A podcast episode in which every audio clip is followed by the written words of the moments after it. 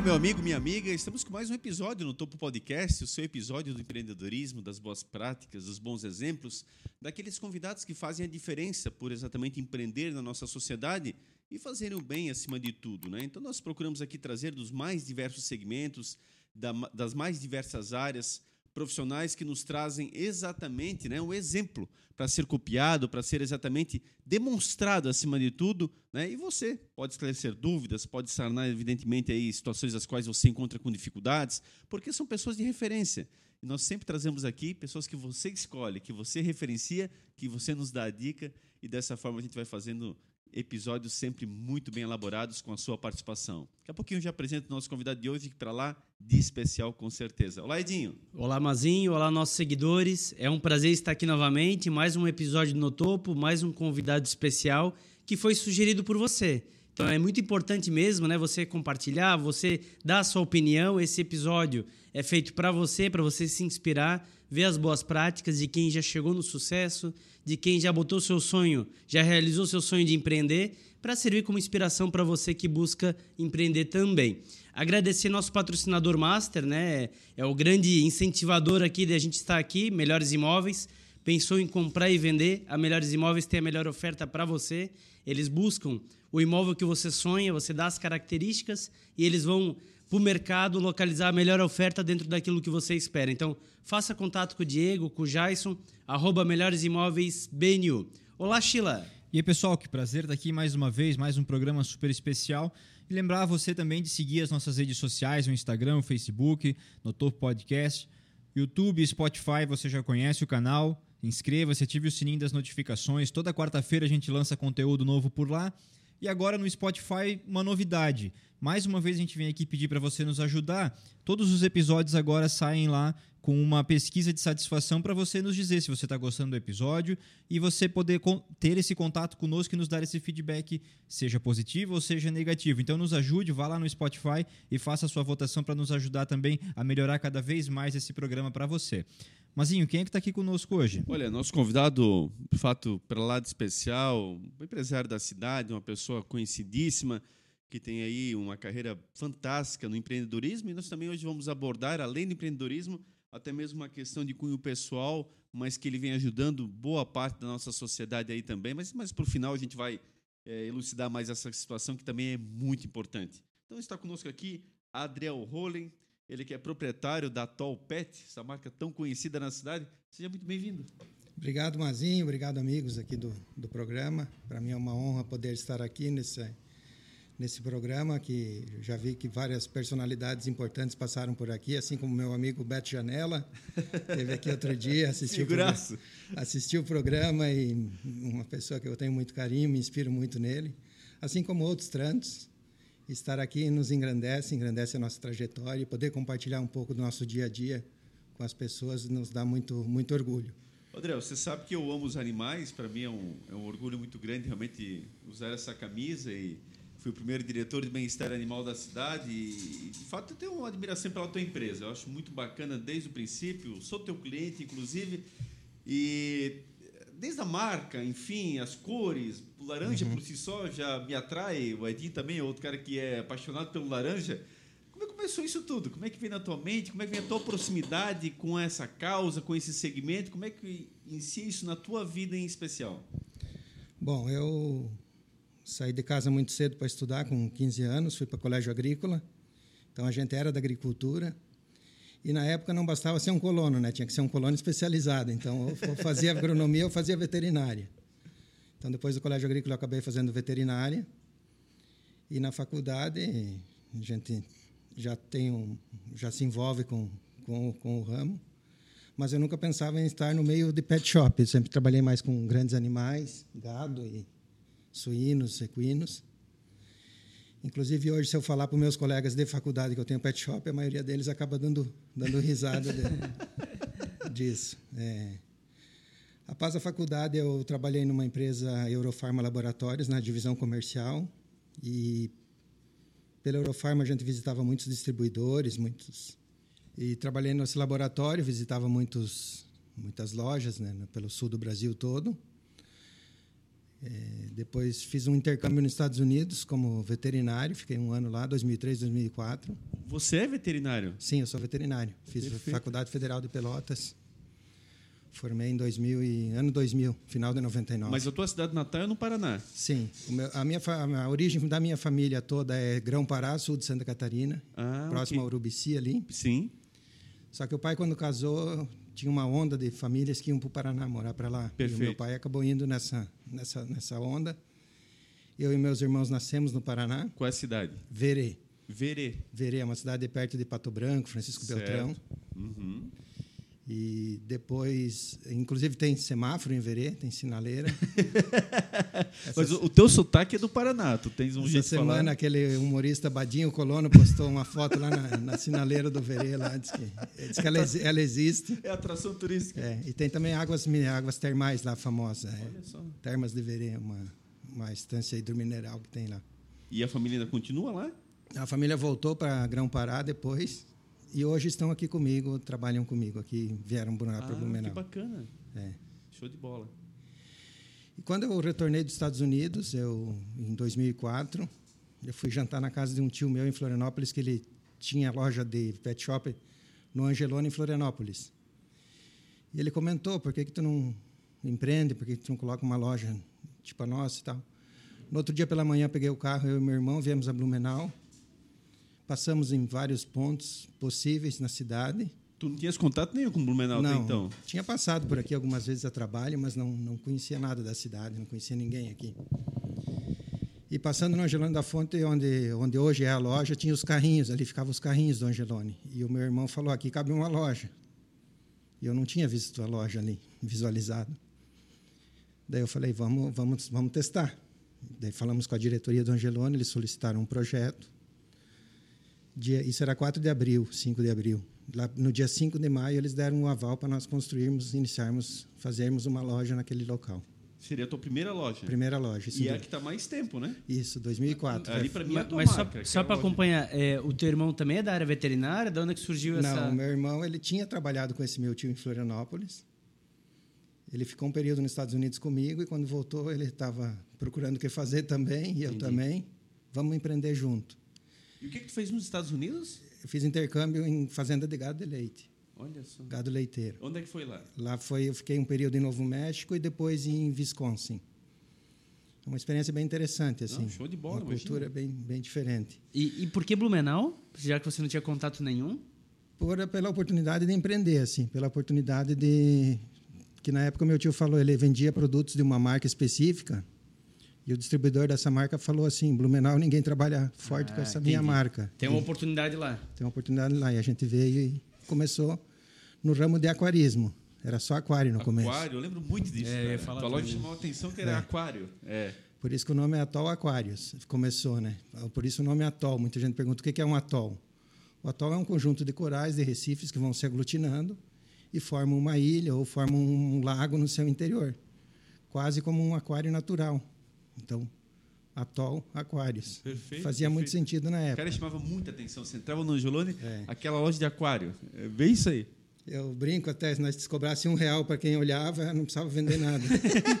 Eu fiquei muito tempo admirando, cara. Ficava olhando pela vitrine, os tipos diferentes de aquário. E acho que isso caracterizou muito a chegada da tua loja, porque, vamos lá, pet shop já existiam, Sim. mas aquário, quer dizer, trabalhando com aquários, numa posição de grande circulação de público, ficou muito chamativo. E na, no começo a empolgação era tanta assim que teve um dia um, um senhor veio visitar lá a obra e falou assim, cara, se tu dá certo em Blumenau, tu vai dar certo em qualquer lugar do mundo. Que, que otimismo, hein? é, pela, hoje eu entendo assim, é pelo nível de exigência do Sim, Blumenauense. sim, né? sim.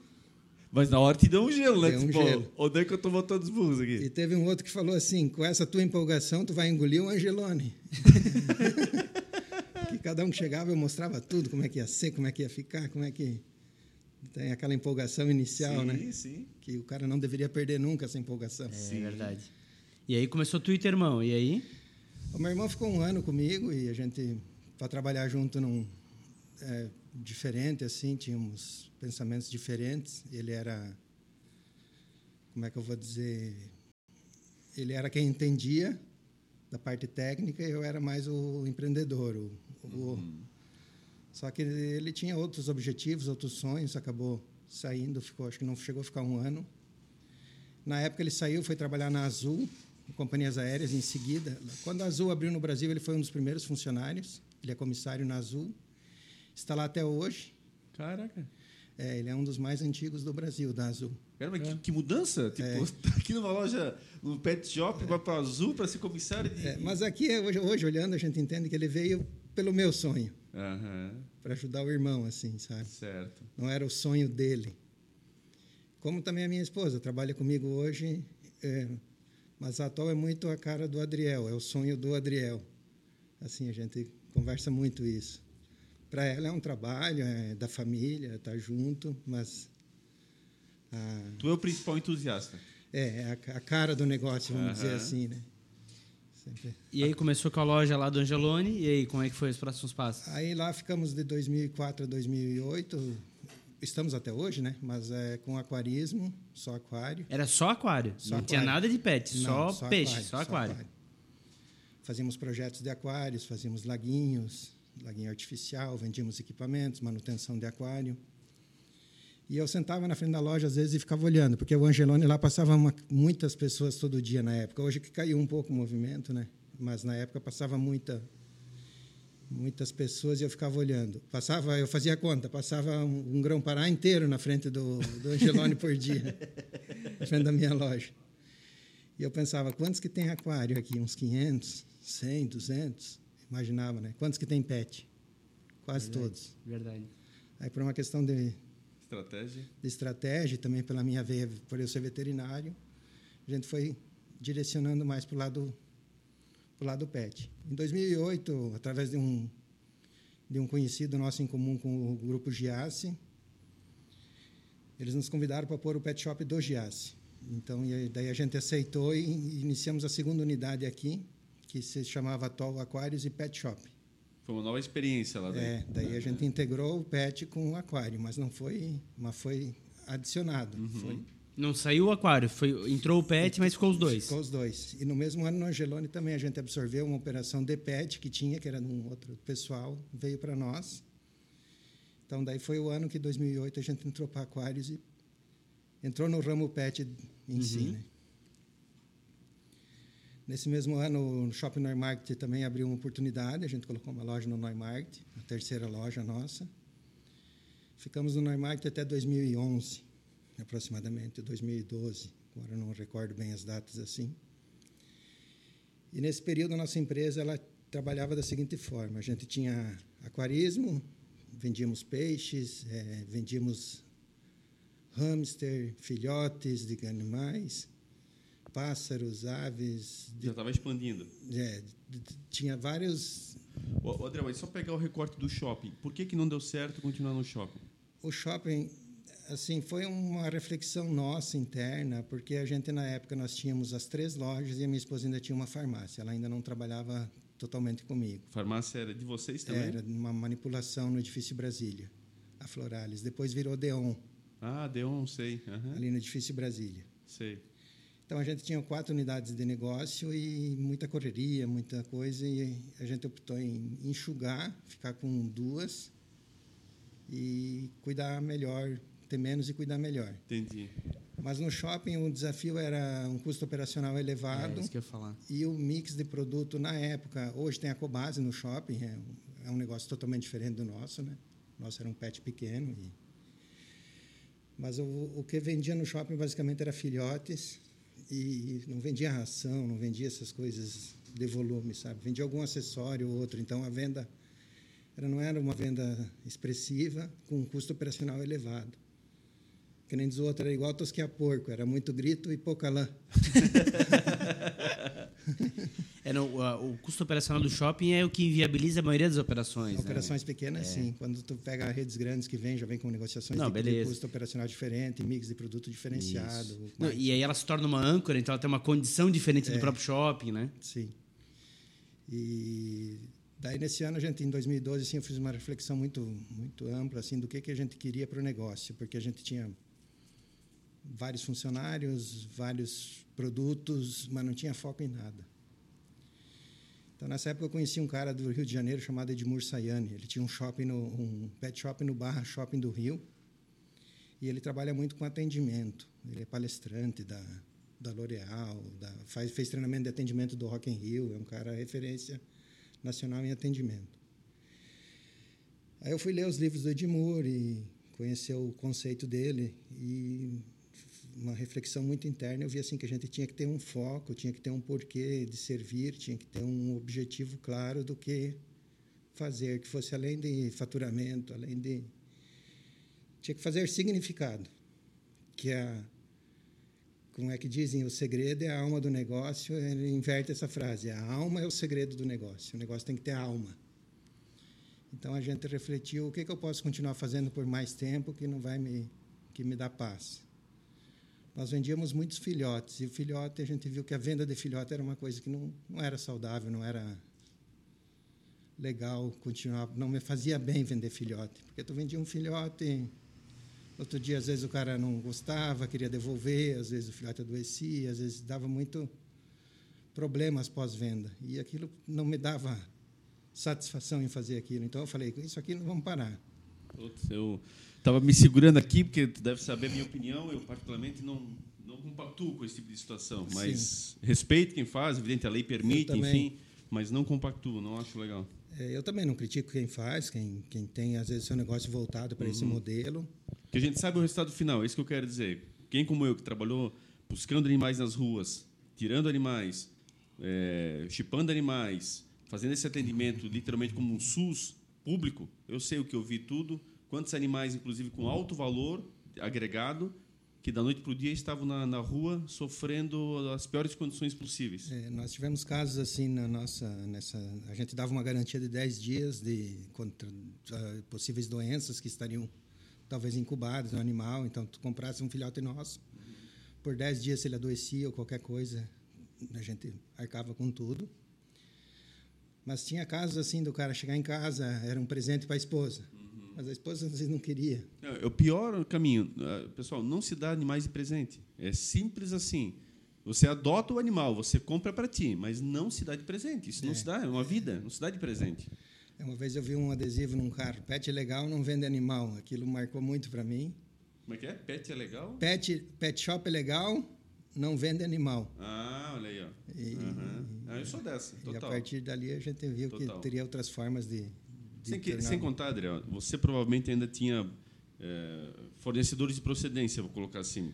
Mas vamos lá. Quantos canis clandestinos, um absurdo que existe, pessoas que não têm o mínimo de instrução. Eu me lembro uma vez, e com todo respeito eu falo isso, mas fui à casa de um pedreiro, uma denúncia anônima, lá do lado da Rede Top, na Ituava Central, o cara não sabia distinguir. Ele tinha duas raças de animais que ele criava. Ele não sabia nem distinguir o que, eram as raças. Uhum. Era uma porcalhada só. É, isso é pela casa inteira. É cozinha, é sala, é banheiro. É só animais andando, defecando e alguns doentes. Então, esse tu descarta.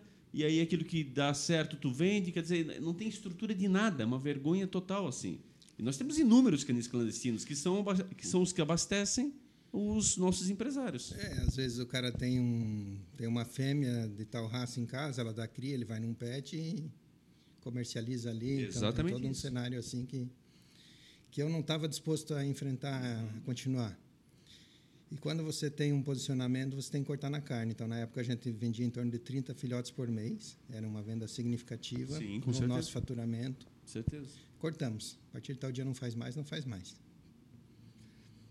E reposicionamos a empresa, então a gente queria algo que fosse significativo, que desse para continuar fazendo. Então focamos em serviços, banho tosa e produtos para cães e gatos. Então fomos. Mas daí nessa época o peixe já não tinha mais também? Aí tiramos depois o peixe, ainda tinha. Fechamos o shopping, né, eu pulei aqui uma parte. É. 2012, fechamos o shopping, vendemos a farmácia. Eu fiquei numa unidade, minha esposa na outra. Aí, no caso, era Giasse e Angelone. Giasse e Angelone. Eu ficava no Angelone, mais a minha esposa no Giasse. E paramos com, com outras espécies, inclusive com produtos para essas espécies. Por exemplo, aquarismo. Como a gente nasceu no aquarismo, até hoje entra gente na loja pedindo produtos para aquário. A gente não tem mais, por posicionamento da empresa. Mas daí, é, pegando só o gancho, é, o, o, fluxo de pet, lógico, é muito maior, por isso que tu foi para esse lado. Mas o de aquário não era rentável a operação? Por que foi a decisão de parar com ele? O, o aquário, não- ele não é que não é rentável, ele é muito rentável, mas ele tem que ter uma dedicação muito grande. Ele é um produto altamente técnico. Até a gente brincava, é mais fácil vender um carro que vender um aquário. Entendi.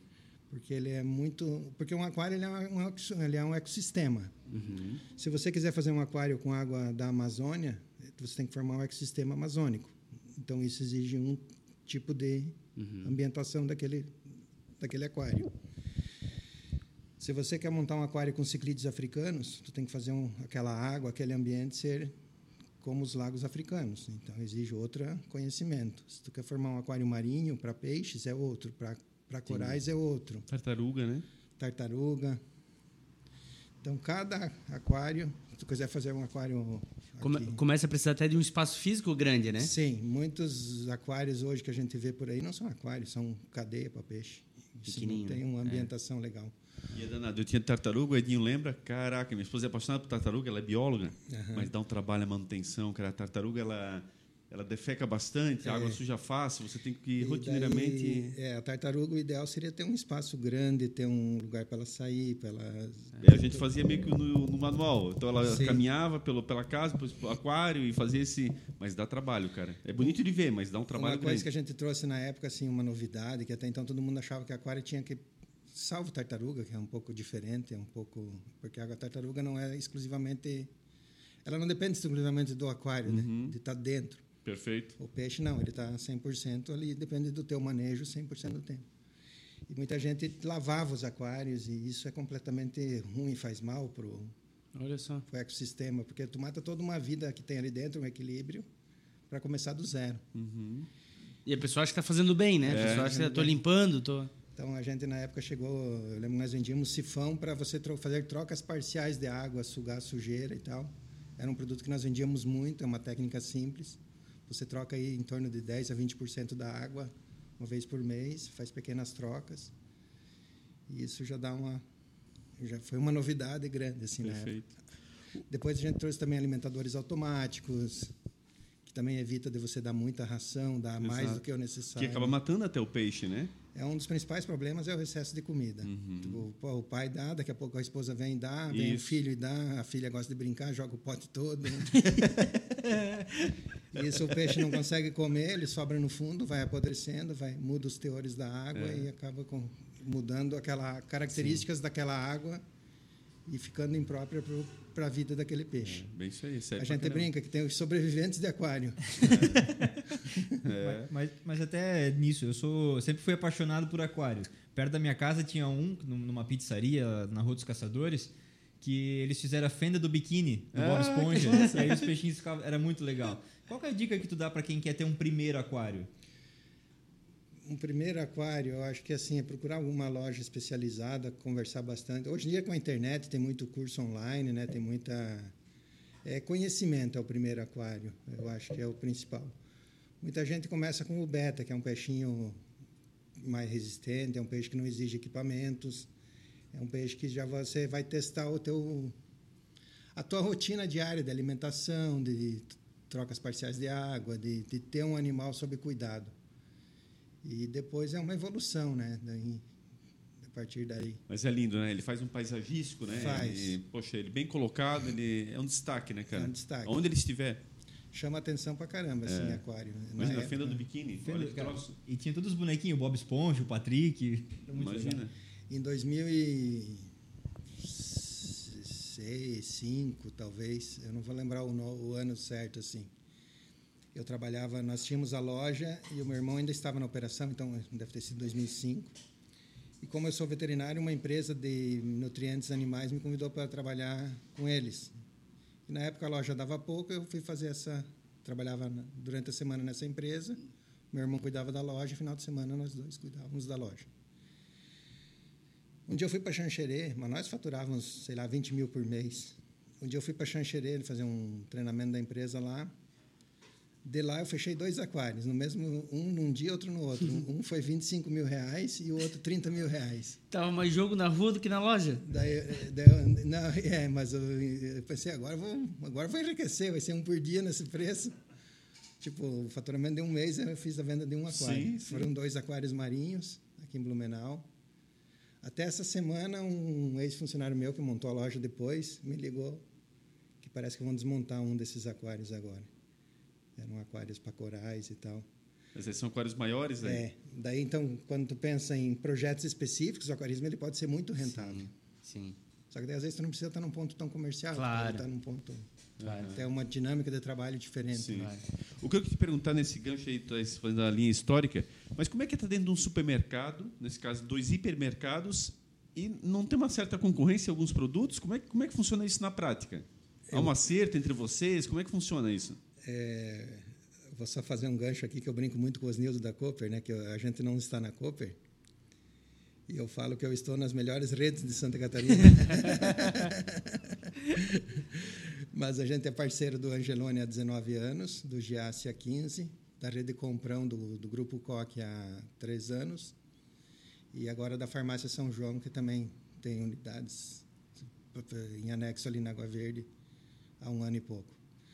Eles têm sim produtos PET também internamente, e isso vem mudando um pouco cada ano, é, porque até então eles tinham produtos é, como é que eu vou dizer, produtos mais comerciais e a gente produtos mais técnicos, uhum. produtos mais elaborados. As próprias empresas, por exemplo, tu pega uma Royal Canin, ela não vende para o Angelone, para o Gias, ela só vende para o canal especializado.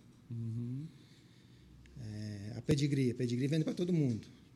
Então, a, o canal especializado acaba quase não trabalhando com a Pedigree porque ela acaba tendo no varejo e o varejo, pelo poder de compra, acaba sempre tendo preços melhores. Né? Uhum. Mas tapete higiênico, que é uma coisa que não faz tanta diferença na, na vida do animal, vamos por assim. A, a ração, sim, tem uhum. afeta diretamente o, o, organismo, né? O tapete higiênico, eu vejo sim muitos clientes acabam isso acaba tendo uma concorrência entre nós e os supermercados, sim. Essa concorrência vem vem cada ano que passa, eu vejo que eles vêm melhorando os produtos deles. Eles vêm tendo marcas melhores, eles vêm também. Os supermercados? Os supermercados. A gente começa a incomodar, uhum. estando ali. Então há essa concorrência entre vocês. Isso, isso. Agora, até então eu não sentia isso. Essa uhum. semana até aconteceu uma situação na empresa que ficou nítido isso, assim, que que esse setor está começando a ser interessante para os supermercados também. Uhum. Até então era um corredor do mercado que estava lá. Sim. Hoje em dia eles têm o, o hortifruti, tem a carne, tem, e daqui a pouco eles vão ter o pet como um setor importante para a rede deles também. Porque o setor pet num todo no Brasil vem crescendo muito. Uhum, sem dúvida. O Brasil no mundo é o segundo país no segmento pet. E tu vê a coincidência, é, só um esclarecimento aqui aos nossos internautas, mas eu, enquanto diretor de bem-estar animal, e o Adriel foi um parceiro, nós fizemos as campanhas de inverno para os animais aqui em Blumenau os meus maiores parceiros eram o Angelone e era o Giasse. Uhum. Eram as empresas mais fáceis de trabalhar exatamente essa questão. E elas, depois de passada a primeira edição, elas já me pediam a próxima. E eles botavam no encarte, naquela semana que era a campanha, o encarte principal do supermercado, o destaque na capa era a campanha dos animais, onde eles incentivavam as pessoas a comprar nas gôndolas e doar no próprio mercado exatamente os mantimentos, as cobertas, as comidas, enfim eram os mais flexíveis, os mais acessíveis em torno desse tema. É, nesse tema aí, coincidentemente, on ontem a gente teve uma. Até se eu achar aqui a mensagem, eu vou ler ela exatamente como a moça mandou lá. Ó, ela é uma rede de supermercado que a gente trabalha. Por hora, não estamos mais locando para o ramo agro-pet, devido às, lojas, às nossas lojas estarem abrangendo bastante desses produtos também. Ou seja, eles novos parceiros no nosso ramo eles não vão mais locar espaços porque começa a incomodar eles lá dentro. É, é, é que foi uma, é, natural dos últimos tempos, né? As pessoas têm menos filhos, o pet Isso. acaba virando um filho. Perfeito. Acaba consumindo mais desse segmento. Aí, logicamente, o Brasil é o segundo maior do mundo, como tu comentou. É. Começa a virar rentável para a grande rede, não só o alimento para as pessoas, uhum. mas também para o seu pet. E aí começa, né? É. O cachorro, ele estava lá fora, era o cachorro. Isso. Comia resto de comida e arroz. Ele veio para dentro de casa, ele começou a comer na mesa, dormir na cama, é. tomou o lugar do filho, ele passou a ser o filho. A partir do momento que ele passa o seu filho, ele entra no orçamento familiar. Sim. Então, se eu vou no lugar comprar o rancho da minha família, ele é, ele é a minha família. É. Ele, ele entra na lista ali ele junto. entra na lista. É. Mas querendo não, já te dá um sinalzinho de alerta, né? Querendo não, vai passando agora o tempo, tu vai percebendo que Sim. tem uma certa situação que até então tu não te preocupava. Sim, e também os grandes players do nosso ramo mesmo. Pets e Cobase são os, os cases e não e Pet Love também no canal digital muito muita presença muito forte. Aham. É, a Pets e a Cobase elas são lojas de mix amplo, né? Então tu vai lá tu encontra tudo tudo para tudo. Uhum. É, e, e a sinergia do canal digital com o canal físico deles é muito boa. Então, se tu mora aqui em Blumenau, tu faz um pedido na Pet ou na Pet Love. Estou fazendo propaganda para os caras aqui, mas, É, não, mas é legal. Mas é a realidade, É a né? realidade, exatamente. É. então, tu, tu consegue ter um abastecimento rápido e certeiro. Não digo que a venda na loja física deles seja o principal diferencial, mas sim o fato deles estarem inseridos numa comunidade com Exato. uma loja, dá um suporte de estoque e de atendimento rápido, agilidade. Exato. Isso é um grande diferencial deles. Tu faz a compra online, vai lá e já está prontinho para retirar na Pode loja. tirar, tu recebe em casa Isso. amanhã. Não Aham. precisa mais esperar uma semana, vir de São Paulo, que nem era no passado. E, e se tu fidelizar a próxima compra, ele te dá um desconto proporcional É. para tu fazer mais uma compra na sequência, na sequência com eles. E daí eles têm, eles conseguem ter É. dinâmicas que o pequeno lojista não consegue, né? Mas é o que, que eu vejo assim, que aonde que o pequeno lojista vai se diferenciar?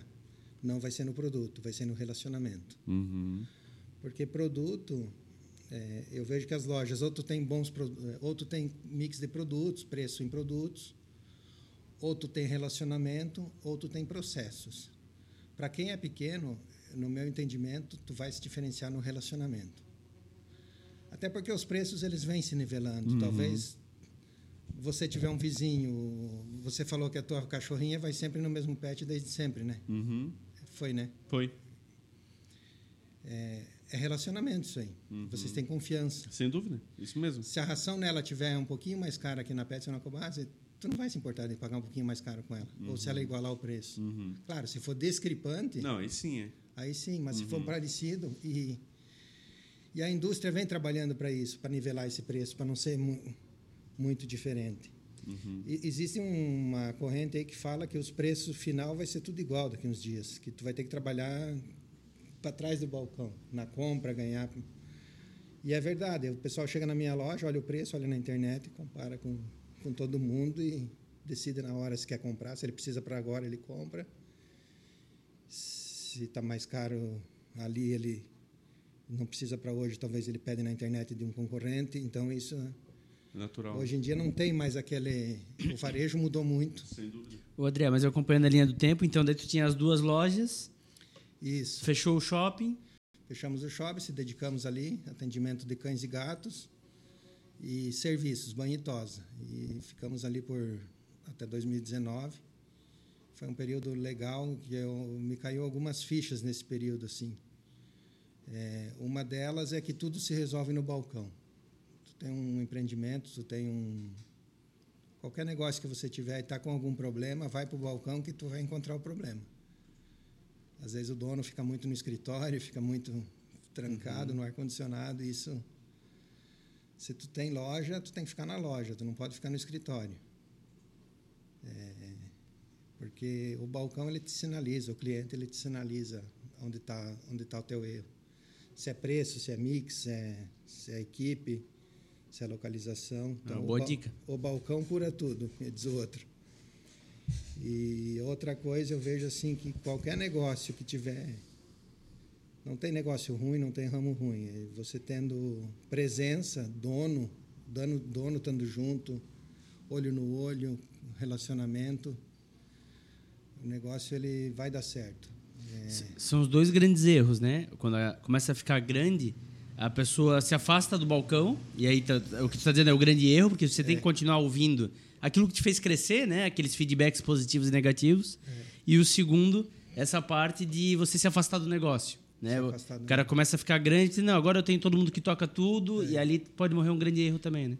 É, tem um ditado que em atendimento, em, em atendimento é assim, cresceu e esqueceu. Porque tu vai se distanciando, daí tu coloca um gerente e já não é mais tu e o cliente, é tu, o gerente e o cliente. Daqui a pouco tem um supervisor e o gerente. Daí. É tu, o supervisor, o gerente e o cliente. Daqui a pouco tem um coordenador. Isso É aí. tu, o coordenador, o gerente e o cliente. É, é, pior que assim mesmo. E é como se tivesse frio lá fora e tu tivesse de blusa. Cada, cada cargo que tu coloca é uma blusa a mais. Então, os caras estão dizendo, tá frio. Daí tu diz, não, mas não tá frio. É porque não chega em ti a, É bem a isso aí realidade não chega em você. É bem isso aí mesmo. Por isso que eu vejo sim que o desafio, um dos desafios de empreender é isso, é porque a sereia do crescimento, a sereia do reconhecimento, porque muitas vezes o cara cresce nem é pelo valor, pelo fator financeiro, é pelo valor de reconhecimento. Tu, tu quer, todo mundo diz que tu é bom, tu acredita. é igual político, né? tu tens que ser candidato a vereador, tu é o cara e tu acha que tu é, né? Tu vai conhecer a sociedade. Aí tu vai botar um nome lá, o voto não aparece.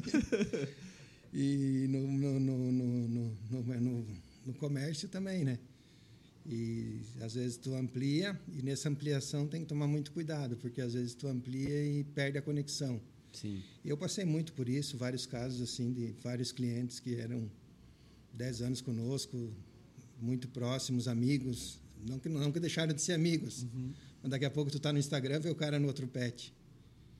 Por quê? Porque tu se distanciou, deixou deixou andar e Perfeito. não cuidou às vezes dos processos, dos treinamentos das equipes, porque é meio normal isso. Quando tu, a empresa é nova e está crescendo, ela, comparado a uma pessoa, é como se fosse a adolescência. É o período da descoberta que tu, Uhum. Tu tem muitos questionamentos, tu não tu não está pronto ainda para o cara na adolescência não sabe se vai ser médico, se vai ser advogado, se vai ser engenheiro. Muda muito rápido a opinião, né? Muita, muito várias opinião. E uma empresa também, ela começa engatinhando, ela fica de pé, ela caminha, ela... Isso faz parte, sabe? É... Também o cara tem que trabalhar para sair dessa fase um quanto mais rápido. Pô, pô, Não, e eu ia comentar que daí antes vocês falaram de e-commerce, e aí tu foi para esse mundo digital, né? Eu lembro, inclusive, de perder duas funcionárias para ti na época desse mundo digital. Conta um pouquinho aí, como é que Nós- foi essa aventura digital. Nós estamos ainda lutando. Eu vejo que o digital ele é, é inevitável.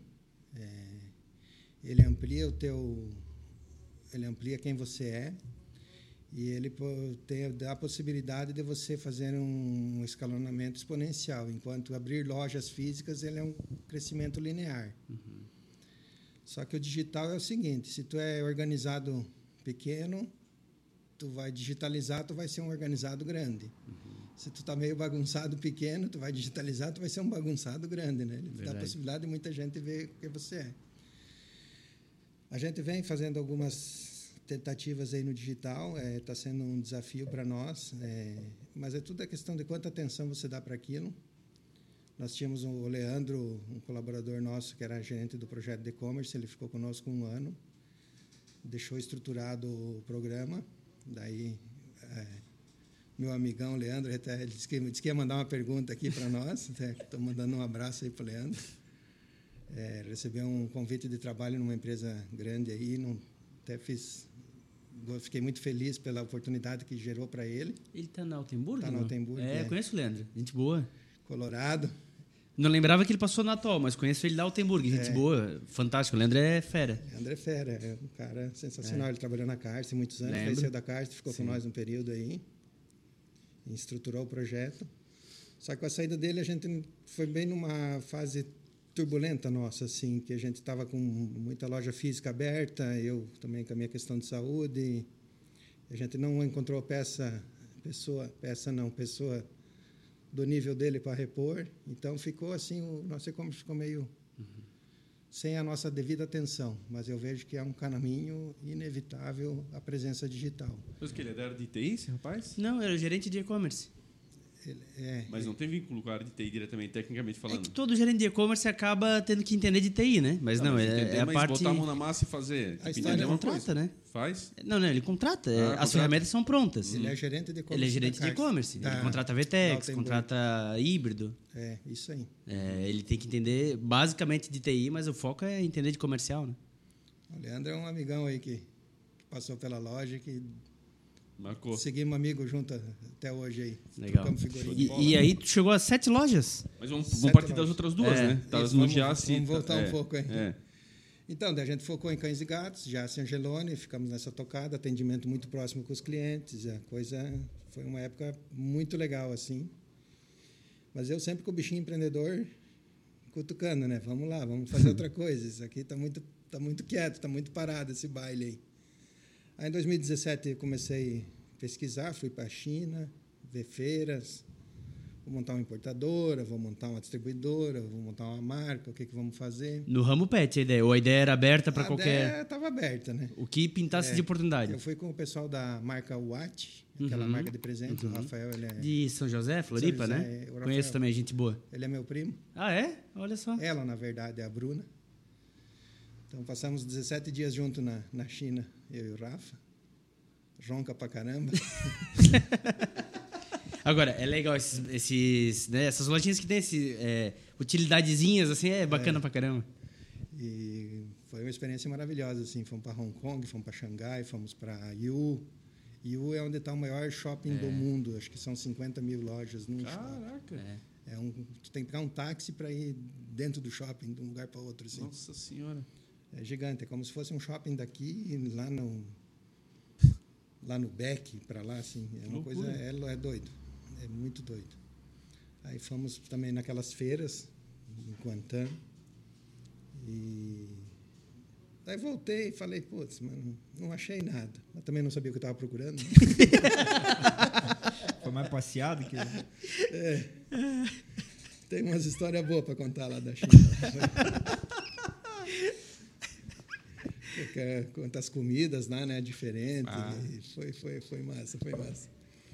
Daí no ano seguinte, 2018, eu fui para os Estados Unidos, numas feiras pet, daí. Daí já fui para uma feira pet. Daí voltei e falei, sabe uma coisa, o que eu sei fazer é loja, não adianta querer... Vamos seguir fazendo loja aí, que é varejo, que a gente sabe fazer isso aí. Aí surgiu a possibilidade da loja da Humberto de Campos, ali daquela... Daí a gente colocamos aquela loja ali em 2019. Belíssima loja. É, bonita. É. Aquela loja a gente fez um, todo um trabalho com o DJ Castro de, de branding antes de abrir, de, de posicionamento, de como fazer a estrutura, os corredores, a ambientação do cliente. Tudo que eu havia estudado com o Edmur lá atrás, eu consegui pôr em prática ali. Mas eu queria contar uma história do Edmur, porque o Edmur é um palestrante nacional, é um cara. A Sênior traz ele, a Malve traz ele, é um cara a nível hard. Conceituado, assim, né? É. E ele tinha esse pet no, no Barra Shopping, que era da esposa. E quando eu conheci ele, eu conheci ele por causa do pet.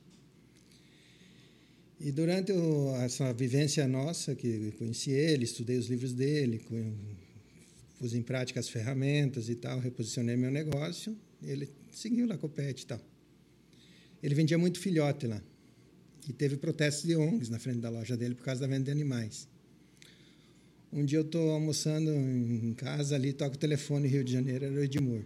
Adriel, eu precisava te perguntar, por que, que você parou de vender filhote? Eu falei, Edmur, eu parei de vender filhote porque eu li teus livros e aprendi tudo sobre posicionamento de loja, sobre conceito e tal. E por isso que eu parei filhote, de vender filhotes na minha loja. Até então ele tinha loja vendendo filhotes ainda. Uhum. Daí ele falou, mas o que, que você ganhou com isso? O que, que você perdeu parando de vender filhotes. Eu falei, só perdi dinheiro. O resto eu ganhei tudo.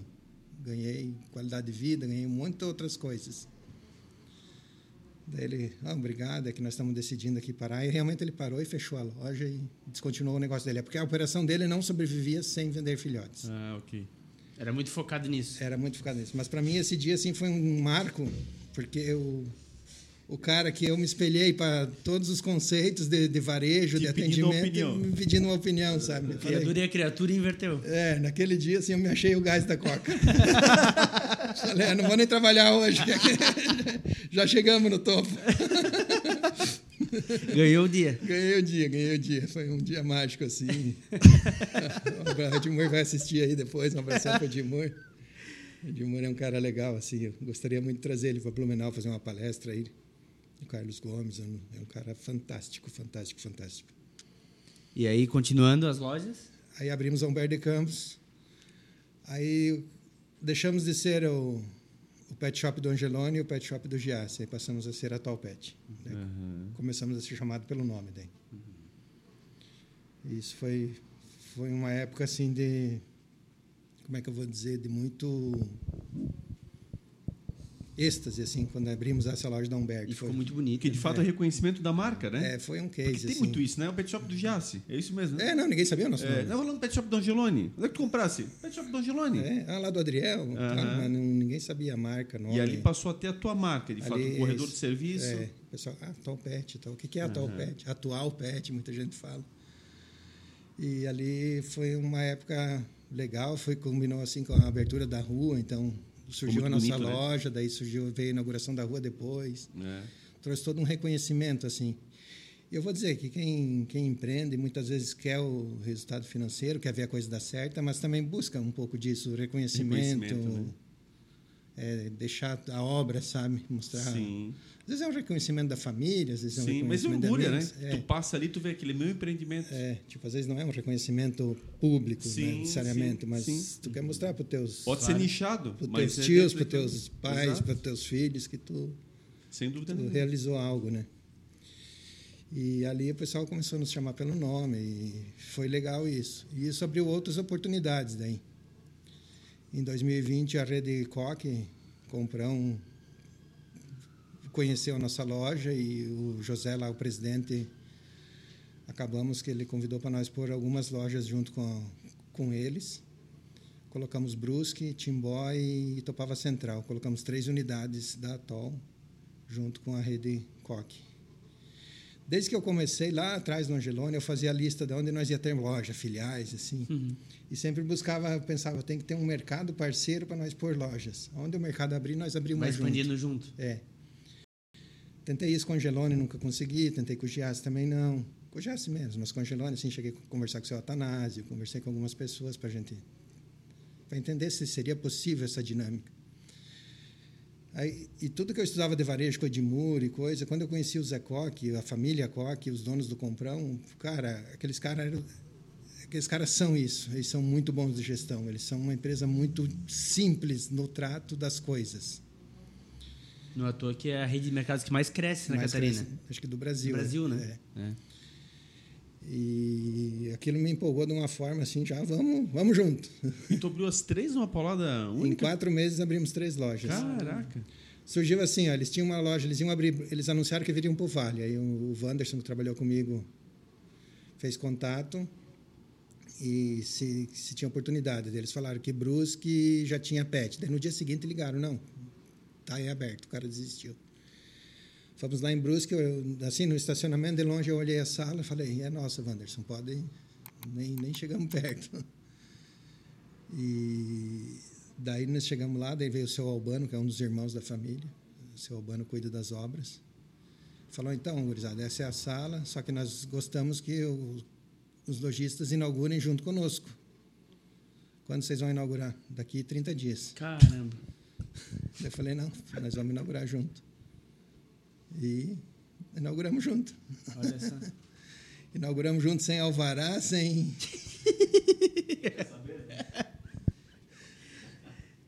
E aí abriu três lojas em quatro meses. Em quatro meses abrimos três lojas. Caramba. Cara, mas tu tava ciente do que tu estavas fazendo, assim... Hoje, olhando para trás, eu acho que não.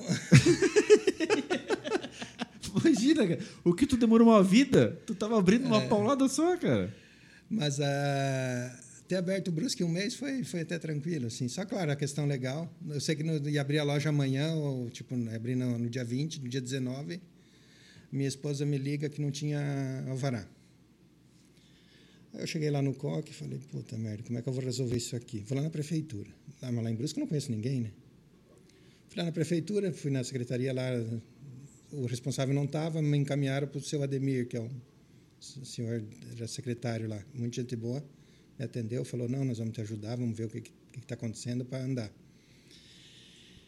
Fiquei por ali. Ah, não, primeiro eu fui na, bati para falar com o prefeito. E daí a secretária desconversou e mandou falar com o Ademir. Aí, nesse tempo que o Ademir foi tentar identificar o nosso processo de, de alvará interno lá, o que que tá tal, o prefeito liberou, ligou para o Ademir, perguntou do que, que se tratava, acho que se inteiraram. Não, então vamos receber os meninos. Fomos lá na sala do prefeito, daí, na época era o- não era o seu Ari ainda, era o anterior, o seu Jonas. Mas o Ari estava lá também. Arivec. Arivec era vice na época, estava lá. Estava o seu Jonas, o seu Ari, o Ademir e o Simas. Aí, nesse meio, o Ademir tentou localizar o nosso processo, tal, isso era, acho que numa quarta-feira ou numa quinta. E eu lá, pois é, nós estamos, vamos abrir a loja amanhã, não temos alvará ainda, queria ver. Aí nisso toca o telefone da sala do prefeito, o setor responsável por alvará, ligando. Né? Aí o seu Ademir atendeu, respondeu, desligou, falou, ô Adriel, tu quer alvará hoje, que é quarta? Vocês deram entrada na segunda? Eles até estavam tempão lá parado, né? Eles até estavam querendo ajudar, mas assim não dá, não tem como nós ajudar, né? Eu falei, mas nós precisamos inaugurar amanhã, daí. Tá louco. Não sei se eu posso falar isso, mas daí um deles falou assim: não, abre lá, nós só não vamos fiscalizar essa semana. semana que vem, então alvará sai. Não, mas, é, mas, é, uma loucura. É, eu, eu, sem meu dinheiro, eu, numa empresa que eu trabalho, eu abri três lojas em três meses. Eu que não botei o meu dinheiro do bolso, já quase fiquei doido. Imagina tu montando e tu botando do teu bolso o é. dinheiro. Você tá doido. E é daí eu não tinha energia, daí fizemos um gato lá com o mercado, né? Claro, combinado com o mercado, fizemos um, uma energia provisória que chama. E nisso vem os donos do mercado lá, os irmãos, a família toda, elas vêm, passam assim, cumprimentar e tal. Quando eles chegam na frente da nossa loja, cai a energia. no dia da inauguração. Mas levamos tudo na brincadeira e tudo certo. Mas esse dia foi marcante para mim, essa inauguração de Brusque, porque foi um dia que eu cheguei lá e conheci o José Coque no dia anterior. E eu, pelos vídeos de, de coisa, eu vi que ele estava me seguindo. E eu cheguei lá, fui me cumprimentar. O Zé, prazer, sou o Adriel. Que ele falou, eu já te conheço, da rede social. Caramba! É, ele já, tava, já sabia quem eu era. Isso foi legal. Aí tava, veio o Luciano Hang na inauguração dessa loja. Na época o Luciano estava no... Uhum. Agora ele deu uma sumida, né? Mas na época ele estava moendo. O Zé pegou ele lá no meio da loja e trouxe lá na minha loja. E o Zé Cocker falou três vezes assim, ó, vamos bater foto e tal. Daí o Zé repetiu três vezes para o Luciano falando de mim. Esse aqui é empreendedor, Luciano. Esse aqui é empreendedor. Pô, que legal. E esse aqui é empreendedor. Ele falou três vezes. Isso foi outra coisa que, assim, que Como te marcou, né? Marcou. Uhum. Eu tenho a gravação, assim, os guri gravaram. Legal assim. isso, né? Pô, foi um nem tanto pelo Luciano, mas pelo Zé. Sim, sim. e, e é. com dois baita empreendedores, é. né? Tanto o Luciano quanto o Zé. O Zé aí é, tá estourado também. Batemos foto com o Luciano, daí os amigos começaram a perguntar o que, que ele foi fazer aí. Tal. Eu falei, ele veio perguntar como é que se abre loja. Ele estava de verde? Estava de verde. É, foi em agosto de 2020. Dia Bem 20, no auge da coisa. Bem no auge. É. Ah, ele estava no máximo ali. É. Ficou um tempo ali, conversou com a gente. Muito empreendedor. Até ele falou, o Rampete está indo bem, né, e tal. É legal, né? São, são momentos únicos, né? É, isso move bastante. Sim. Foi um dia que foi muita, muitos amigos de Blumenau lá, assim, eu me senti muito especial. É. E faltou uma loja ainda nessa conta.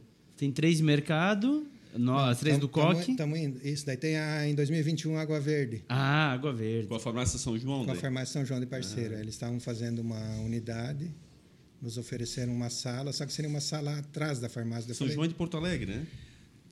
Não, ela é de Passo Fundo. Ah, mas eu sei que é do Rio Grande. É, é isso, de Passo Fundo. Uhum. É. Porto Alegre acho que é Panvel, né? Panvel, perfeito. É, acho que é. São João é do Passo Fundo, Seu Pedro. Na época eles estavam com 800 e poucas unidades de farmácia, hoje deve estar com mais de mil é já. Loucura. Eles estão expandindo a farmácia. A farmácia acho que é o que mais expande aqui em Blumenau, particularmente. Mais né? expande, né? a farmácia é. Coisa de doido, essas grandes redes estão brigando por palmo. Todas elas, todas elas estão muito agressivas. A drogaria catarinense vai botar uma ali na, na, na, esquina da Marechal Deodoro. É, na frente da Panvel, né? Com a Almirante Tamandaré. É, todas elas vêm muito forte assim a expansão ocupar mercado eu não sei o que que mercado supermercados também tá assim tu vê a, a Cooper está numa expansão sim é, o, o comprão não, não se fala a farmácia está brotando cara se tu pegar só o Mirante Barroso hoje são nove farmácias é. Ah, até um tempo atrás tinham duas. Um senhor falou comigo ontem, ele disse que ele contou do Angelone da Fonte até no terminal do Garcia, são 16, parece. Pois hum. é, tá, tá uma loucura assim, tá uma loucura. E é, é briga das grandes, é briga é. de cachorro grande ali. Ou é o povo doente, ou né, não sei o que Coisa que de é. doido. Mas e pensa Luiz Alves. Luiz Alves, durante 30 anos, teve duas farmácias que eram as concorrentes, mas se conheciam, e agora tem uma São João lá também. Gigante, inclusive. Olha só. Que instalaram lá no centro. E essa na farmácia tá, tá, essa foi a última então? Essa foi a última, assim, ela está com um ano e pouco, ainda não não chegou no, no que a gente espera, mas está tendo uma boa receptividade local lá, o pessoal é que a, o pessoal do bairro assim está aceitando bem. É um bairro, um bairro interessante, né? Bem populoso. Sim, né? bem populoso. Bem, bem ela ficou bem visível de quem passa, né? E bem o, na rota. E o que, que tu estás pensando em enxugar, então, dessa tua expansão atual? Esse último ano, assim, teve um... A gente enfrentou algumas dificuldades e talvez a principal delas é a minha questão de eu ser portador de Parkinson, né? A gente vai falar isso daqui a pouquinho. Ele agravou bastante esse ano e eu, como é que eu vou dizer? Muitas decisões eu não decidi, eu me livrei. Então, às vezes, tu, tu quer se livrar do problema e não resolver. E isso traz danos, traz... Por exemplo, essas lojas fora de Blumenau não teve o acompanhamento devido como eu deveria ter acompanhado, inclusive as de Blumenau. A gente falou antes que o escritório é um lugar que uhum. eu comecei a me fechar muito em escritório, uhum. é, fazer menos reuniões, comunicação com o time caiu muito assim. Então, eu, meu entendimento interno, ou a gente cresce mais para você ter uma estrutura de gestão adequada, ter times, time de marketing, time disso, daquilo, ou dar uma, uma enxugada em número de lojas, o que não necessariamente é, é como é que eu vou dizer, não é, talvez é diminuir, diminuir o número de lojas, mas focar um pouco mais na questão do canal digital, uhum. melhorar eh, ser melhor, talvez em vez de ser maior. Uhum. É, estamos pensando. Mas em... ainda está nessa fase de definição ainda? Não, algumas coisas já estão definidas. Assim, as lojas do, do, do, da rede Comprão a gente vai encerrar as atividades. É, conversei ontem com o José, com o presidente lá, e vamos porque são a loja que é em Brusque, que é em Timbó e que é na Itopava Central, que são as lojas mais mais distantes para a gente estar tá, tá visitando. E também tem uma questão de perfil de compra nós trabalhamos com produtos mais, como é que eu vou dizer?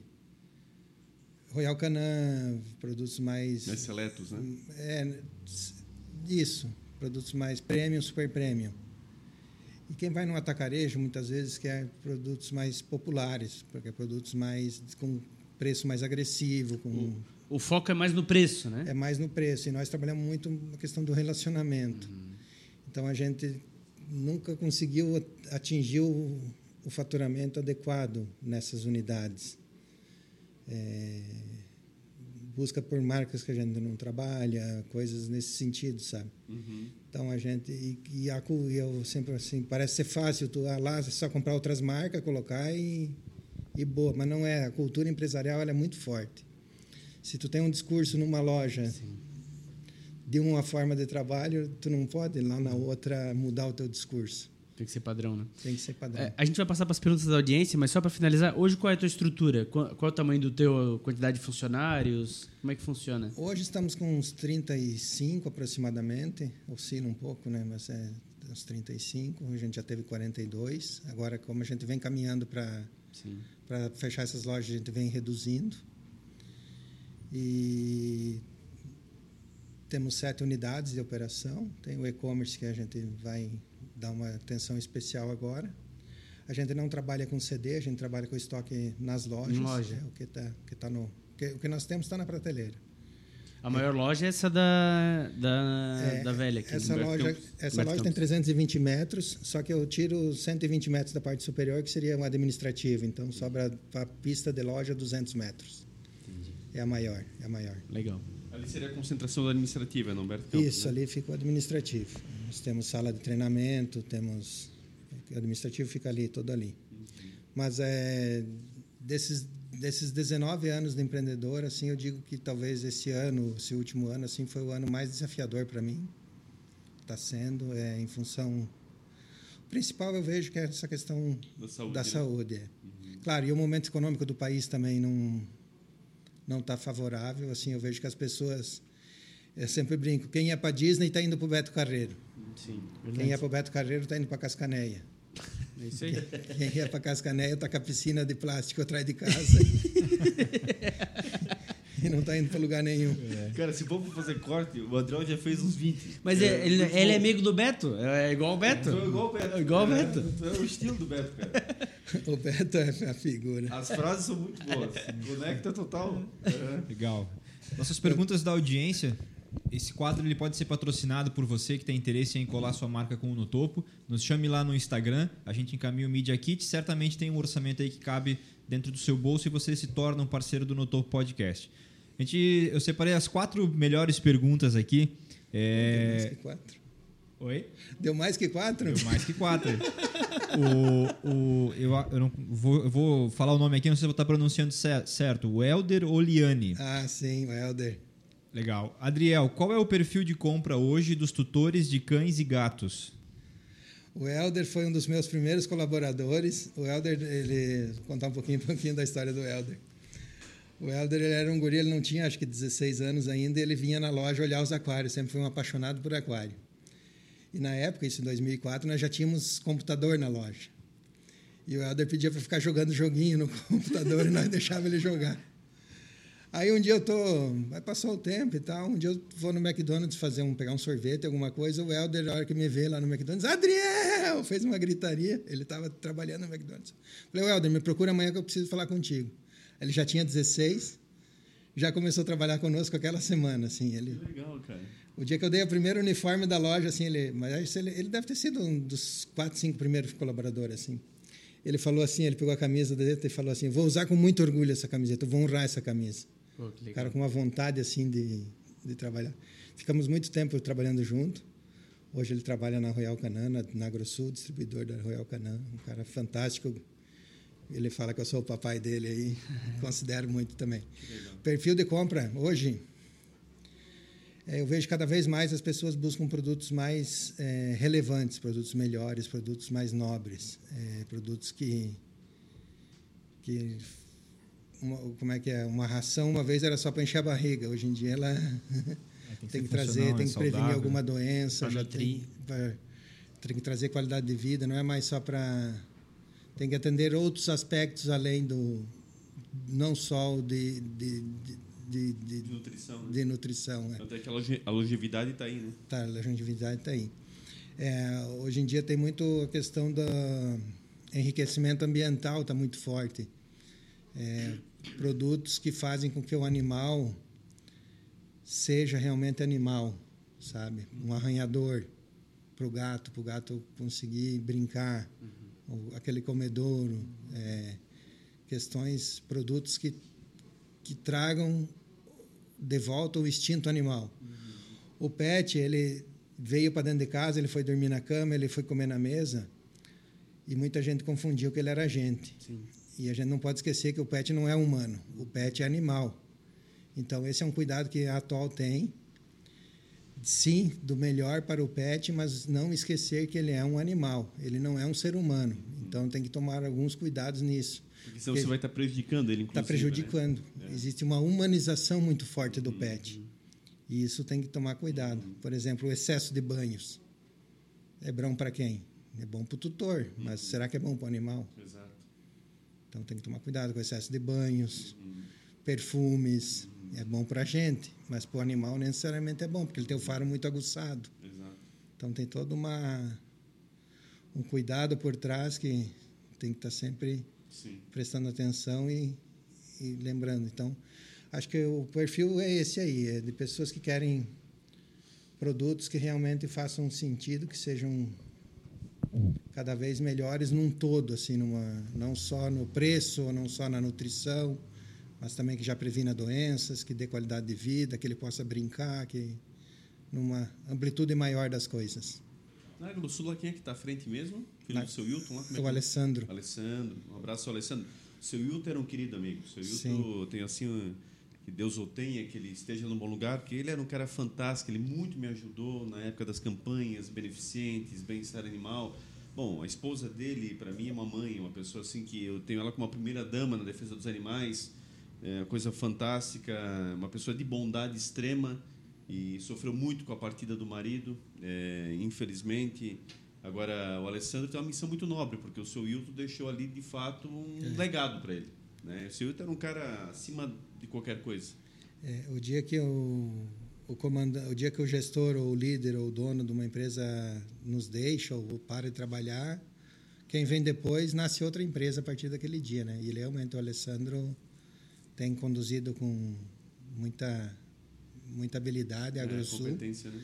Embora o mercado venha mudando muito, as formas de trabalho mudam muito, ele tem muitos desafios, como todos nós temos, né?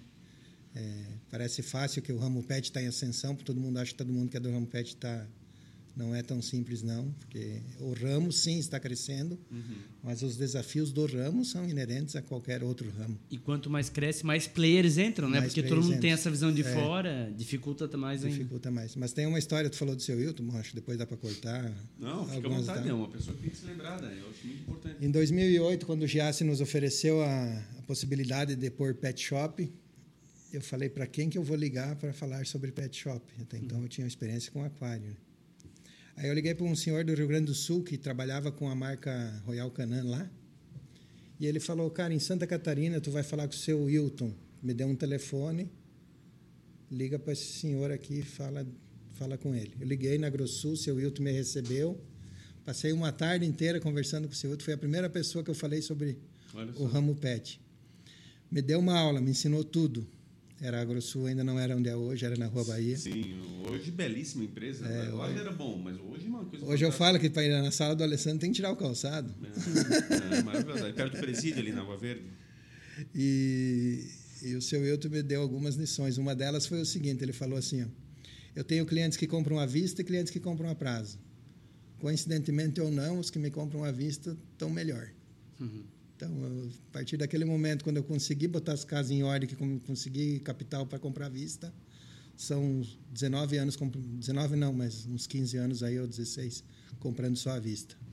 Para ter uma ideia, André, eu tinha tanta confiança nesse casal. Quando eu defini o nome Cepreade na época, porque não tinha-se no Brasil um case. Como é como fazer? Centro de zoonoses não era o caso. As pessoas confundiam muito a fala.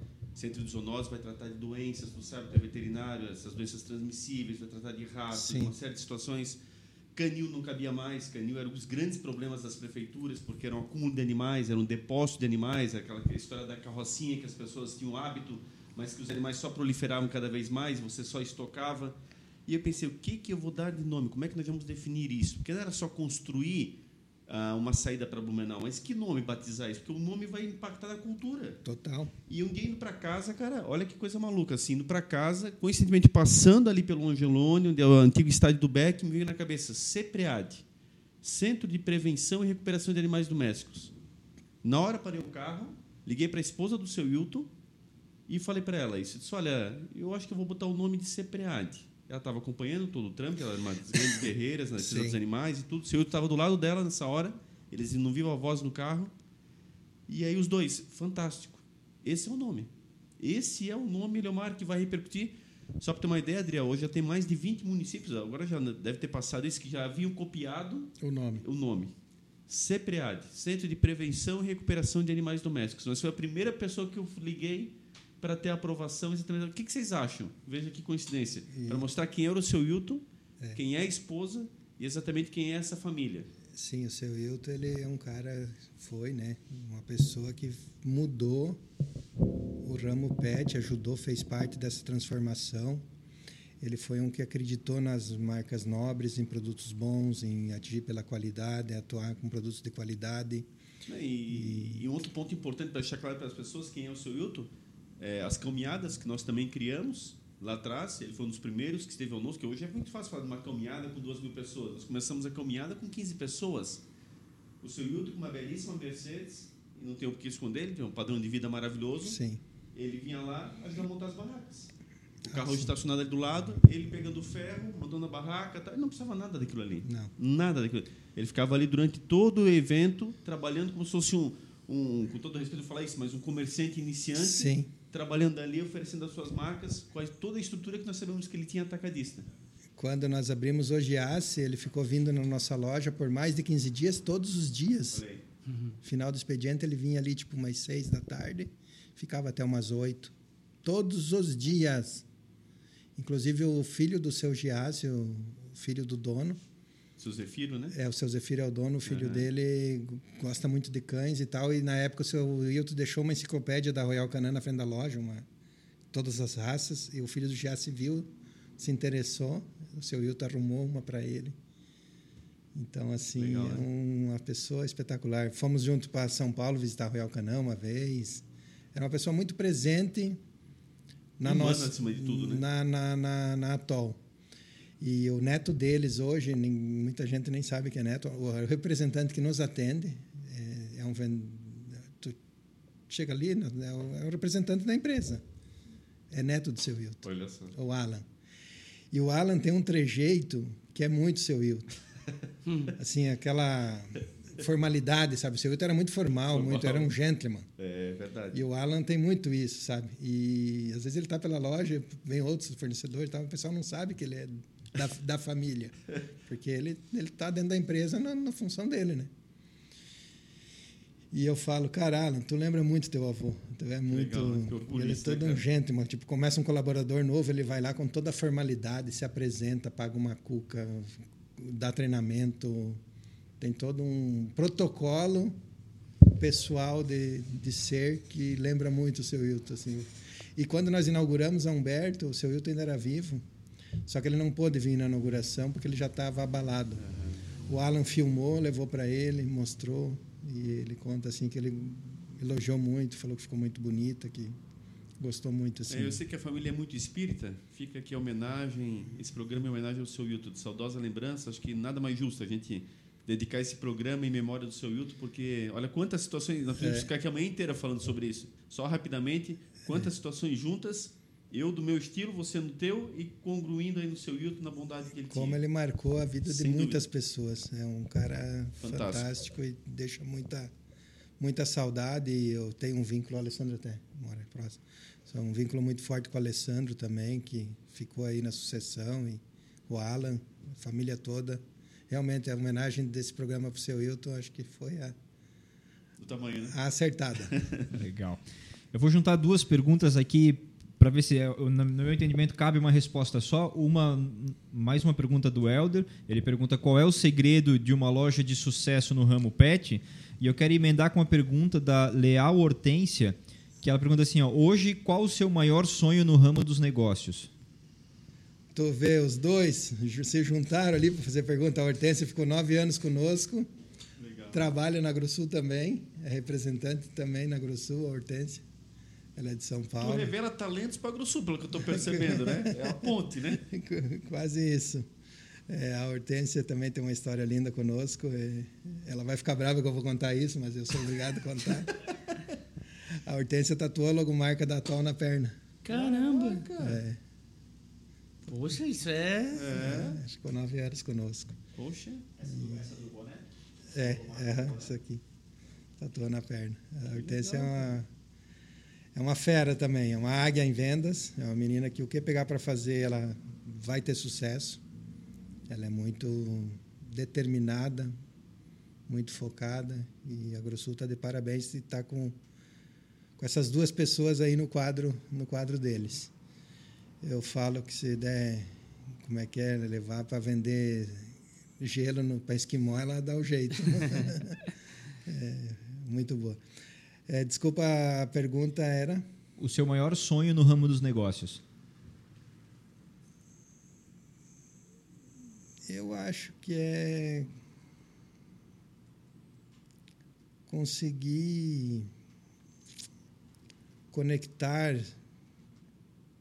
pessoas com soluções, assim, ter um, formar uma comunidade, uma, uma rede de amizade, um...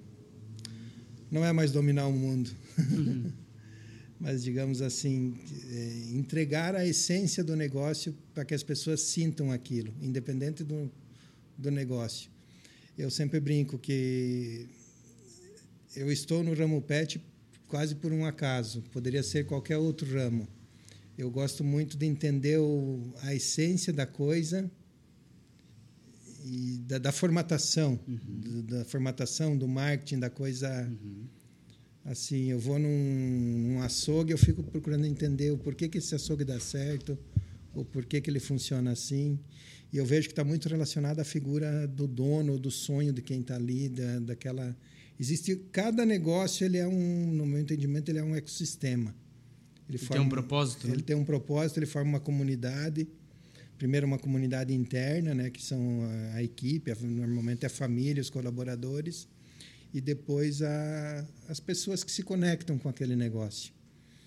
Então, meu maior sonho, assim, eu vejo que é isso, é encontrar negócios ou fazer negócios que tenham um propósito, que, que consigam fazer o bem para a comunidade, para fazer um bem para o todo, porque o dinheiro ele vem se tu está fazendo certo, se tu está acertando. Ele, eu vejo que o dinheiro ele é um ele é o ponteiro da gasolina no carro.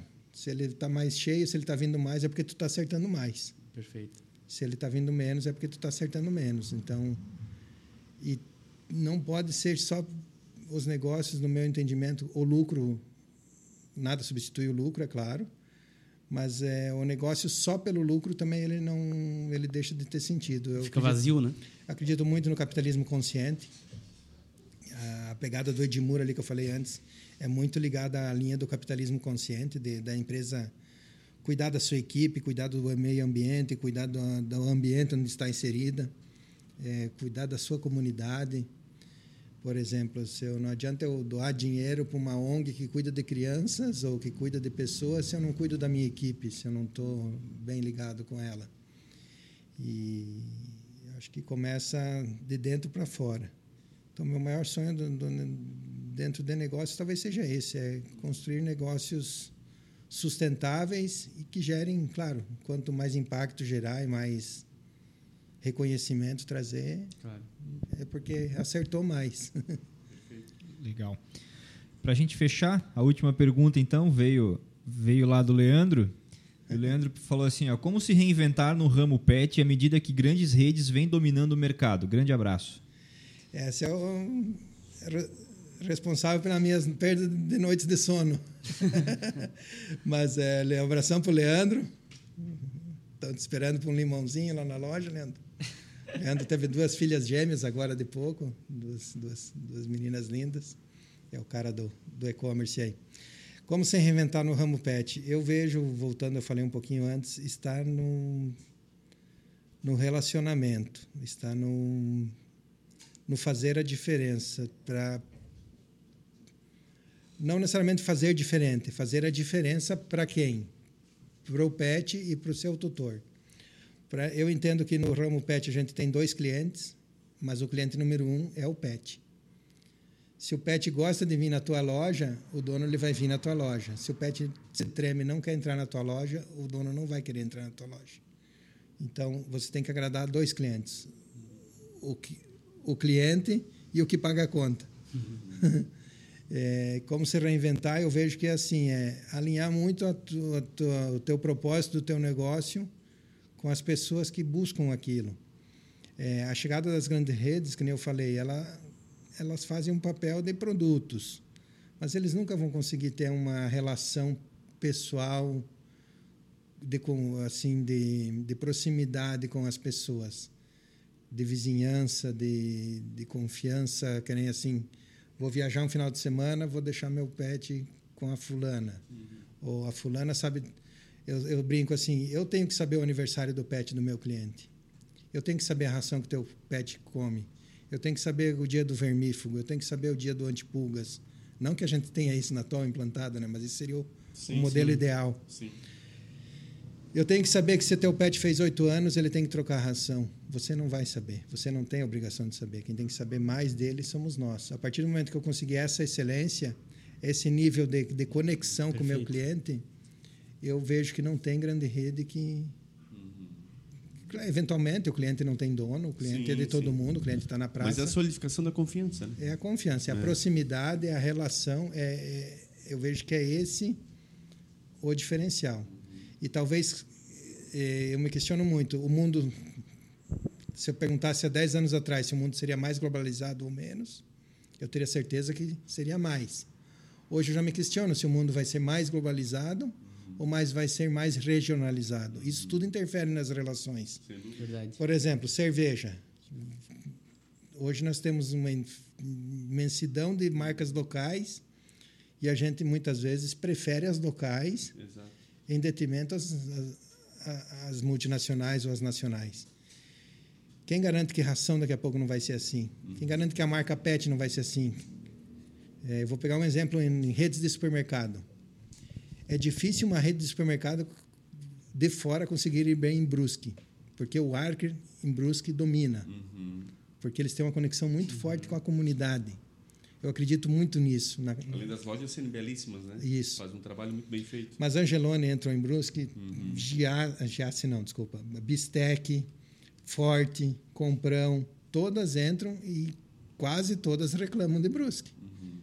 E o Arker nada de braçado. Então eu acredito muito nesse envolvimento, nessa proximidade. E até mesmo empatia, né? É, Uhum. por exemplo, se o mundo for menos globalizado, talvez isso interfira. Se o mundo for mais globalizado, isso interfira de uma outra forma. Sem dúvida. Então tem tudo isso.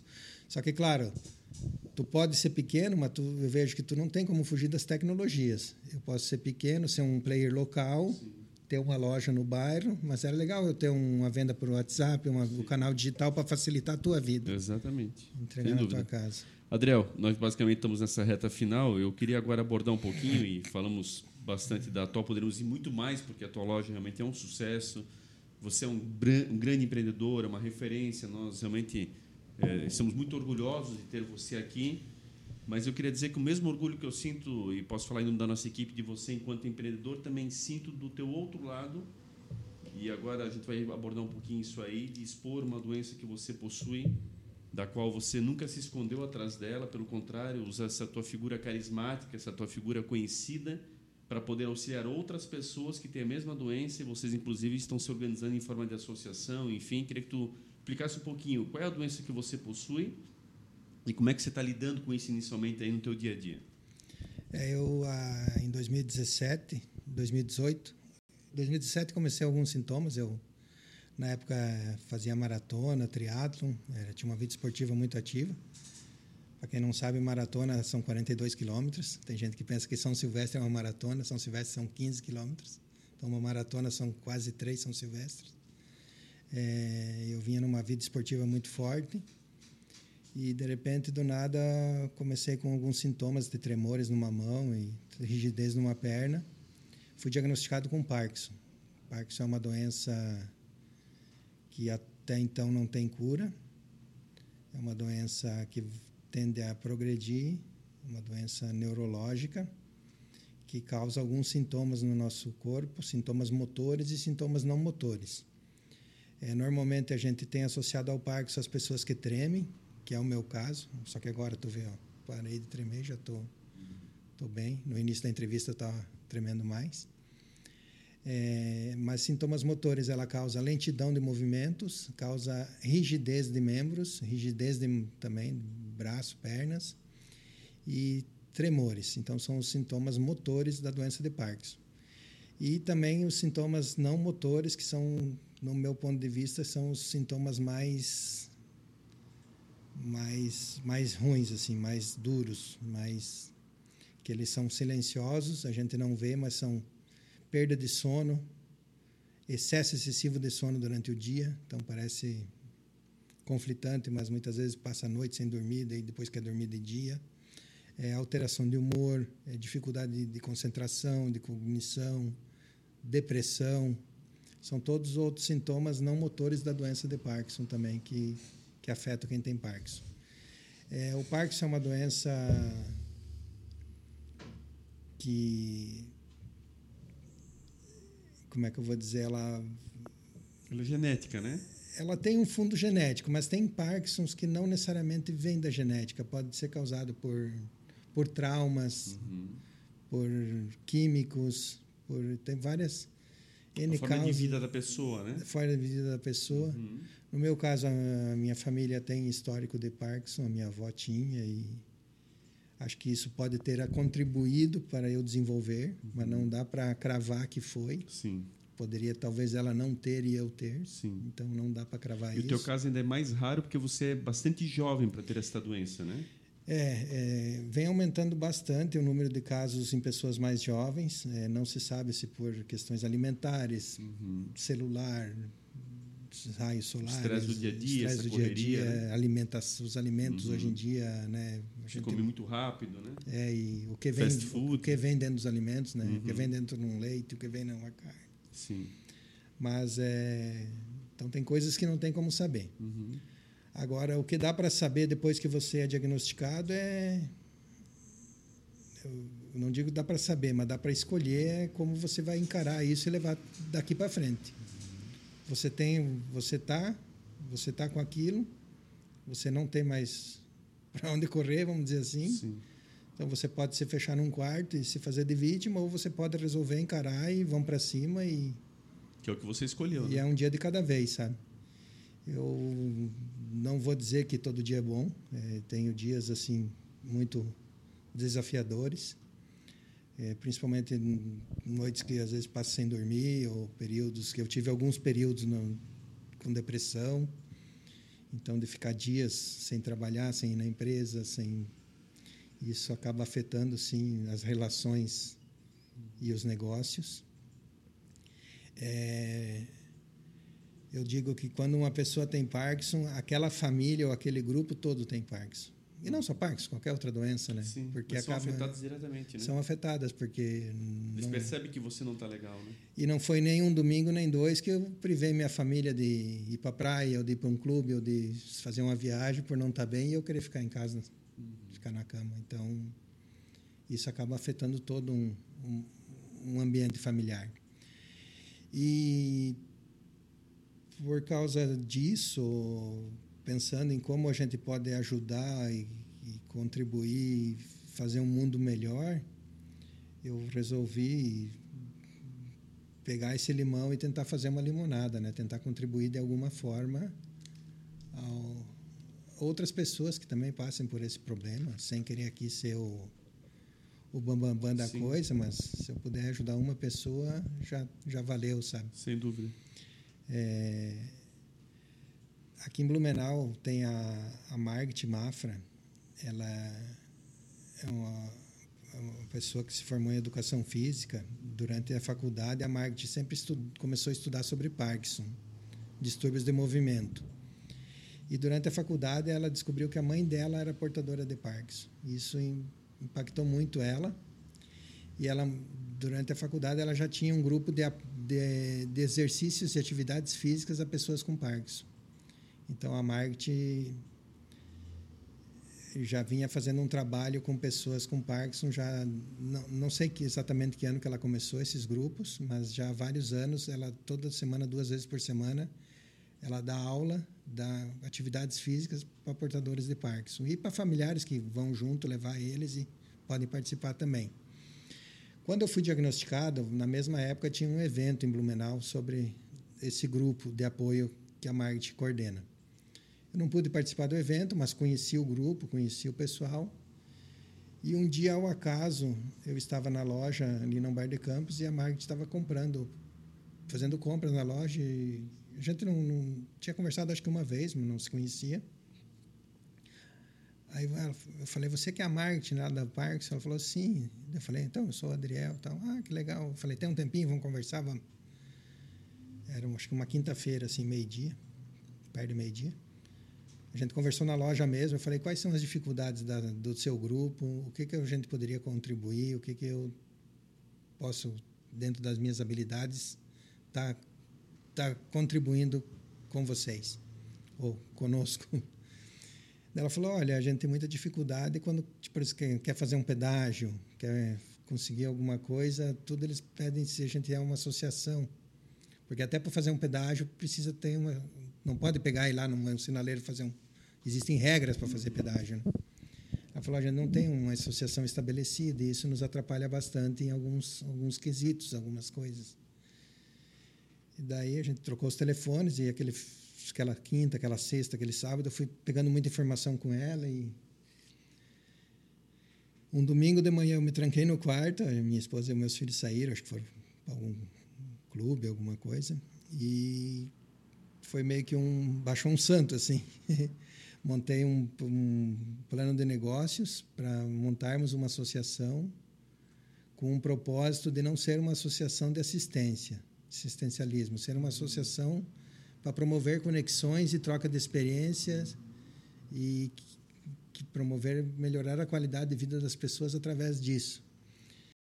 Então ali nasceu a Viva Parkinson, que é uma associação é, que busca conectar pessoas através de encontros semanais é, de atividade física ou encontros de interação social, cafés, e que essas pessoas possam ali trocar experiência, é, se divertir, é, ter novas ideias do que fazer, de como Voltar a ter um ânimo até para viver, né? Isso, Adriel? até para viver. sentirem exatamente iguais, né?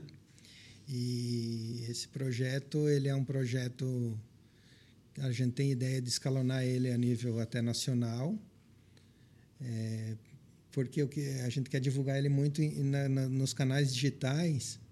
O, que, o propósito é o quê? É Blumenau seu exemplo, mas que, por exemplo, Balneário já tem um grupo, Joinville já se formou um grupo, Rio do Sul está se formando um grupo. Que cada cidade forme a sua Viva Parkinson.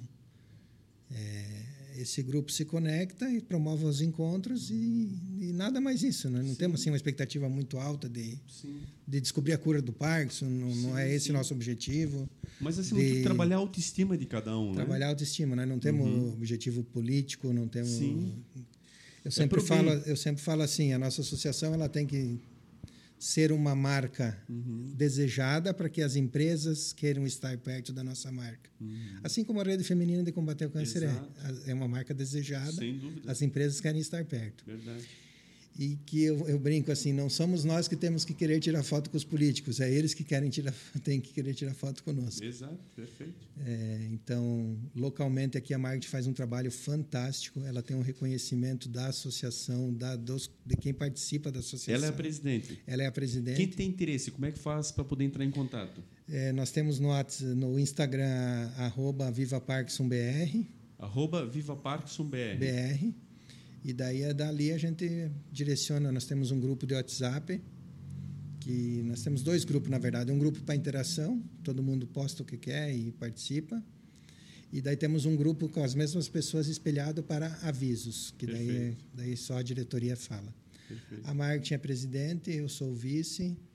Temos a Cláudia Pizeta, que é a esposa do França, da Vox 3. Ah, ok. França, querido amigo É, também. a França já nos ajudou bastante. né?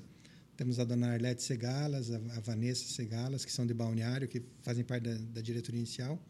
O Giovanni Schollenburg, que é o presidente da ABB, que foi quem nos acolheu quando a gente quis montar a associação. Ele trouxe todo o know-how de como montar uma associação, nos cedeu o espaço na ABB para nós registrarmos a associação lá na ABB. Perfeito. Então, a nossa sede hoje é na ABB. Belíssima sede, inclusive. É, o Giovanni está fazendo um trabalho fantástico lá na ABB. Ela está ficando belíssima. Sim. Parabéns para ele. Campo sintético, uma coisa maravilhosa. Ela Quadra de consultou beach a tênis. Um cara para vocês entrevistar aqui, ó. Sugiro. É, um depois cara, tu passa esse contato para nós. É um cara para nós assim, trazermos é um sim. cara Fantástico. fantástico. Porque esse é o propósito, André, nós mostrarmos quem está por trás das, das situações, É. as quais não aparecem necessariamente. Mas a BB recauchutou de uma É. forma impressionante. E o Giovanni é nosso cliente da Atol. E, e esse é sucesso para mim como negócio. Uhum. Conheci o Giovanni na Atol como cliente, ficamos amigos. Olha aí, ó. Um dia eu re- relatando essa ideia de botar uma associação, ele falou: Eu posso te ajudar, porque eu já. A ABB é uma associação, né? Sim, sim. sim. Já, o Giovanni tem uma formação também, duas formações, acho que é uma economia, outra educação física. Então, é um cara que entende os trâmites, nos ajudou muito assim na, na, na, na hora de- da formatação dela. Parte prática mesmo parte- do negócio. tornar né? ela jurídica, né? Tornar ela uma associação. Então, nos, formamos aí num grupo inicial de umas seis, sete pessoas, daí precisava, acho que, de um pouco mais para formar a primeira base. E pegamos essa... e formamos a Associação Viva Parkinson. Daí apresentamos para o grupo que a Marketing coordena lá, que é o Grupo Superação. E a partir dali eh, já estamos com um ano e meio, vamos para dois anos. É, eu, esse ano, estou um pouco afastado das atividades regulares, é, mas agora, dia 31 de, de março e dia 1 de abril, vai ter um evento online, um simpósio online sobre Parkinson, organizado pela Viva Parkinson. É, Aberto às pessoas para aberto às pessoas, é só se inscrever lá. Pelo Instagram é o contato. Pelo Instagram vai achar lá o Sheila, bota link. nos caracteres né, Sheila? Depois eu pessoal- posso passar ali certinho. Uhum. É, vão ter autoridades mundiais eh, falando sobre Parkinson. Vai ter a doutora Mariana, que é uma brasileira que faz doutorado na Alemanha, vai ter médicos de São Paulo, Que médicos maravilha. daqui. A gente consegue. Não é o primeiro, já é o segundo simpósio online sobre Parkinson. E capitaneado pela associação. Sim, pela, pela, pela marketing, principalmente. Esse ano eu tô, não estou participando muito do evento. Fantástico. Depois corte isso aqui se quiser. Hoje à tarde tem um café da nossa associação lá na BB. Até vocês estão convidados, se quiserem passar lá conhecer. É um café livre, é só chegar e não precisa pagar, não precisa levar nada. Serão muito bem-vindos, conhecer os, os tiozinhos lá, é muito legal. Uma- Em torno de uma vez por mês a gente procura fazer esse café, que é um momento de. Para eles é como se fosse a festa da igreja. Exato, de congressamento entre o É, pessoal. porque daí né? vai a filha, tira a mãe da cama, leva lá. Exato. Exatamente. É muito legal. Não, sem dúvida. A proposta, Adriel, é fantástica. E você expor isso, você mostrar isso, usar a tua figura, que é uma figura de êxito, repito, no mundo dos negócios, faz muito bem. Faz muito bem porque traz outras pessoas junto, pessoas numa simplicidade com certeza muito grande, que estariam simplesmente no fundo de uma cama, trancadas no quarto, com vergonha, é, é, evidentemente dos sintomas que a doença preconiza, mas que você vai mostrando que é possível continuar convivendo em sociedade, você está tocando as suas lojas, você é um guerreiro, você está fazendo o teu papel e está estimulando que outras pessoas possam também vir e mostrar que sim, mesmo com algumas dificuldades pontuais, é possível continuar vivendo uma vida normal. E acho que isso é mais importante, é trabalhar a estima das pessoas, que ela se eleve, que ela continue alta e assim vocês vão aprendendo a conviver com a doença. Realmente, viva Parkinson é viver com é viver uma vida normal tendo a doença que a gente sabe que infelizmente é, incurável, né? É, ela é incurável, tem hoje em dia atenuantes, é, tem formas de tu minimizar os efeitos e para buscar mais qualidade de vida. E talvez uma das principais as coisas que melhora os efeitos é a atividade física, que é o trabalho que a marketing desenvolve com esse com o nosso grupo ali de, de associados e, e também esse convívio social. É, ter Parkinson não é uma escolha, mas o que fazer com ele você pode decidir.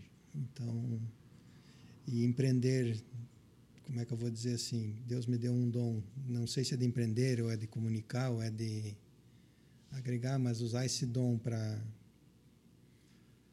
para fazer o bem é o que me me faz bem, sabe? E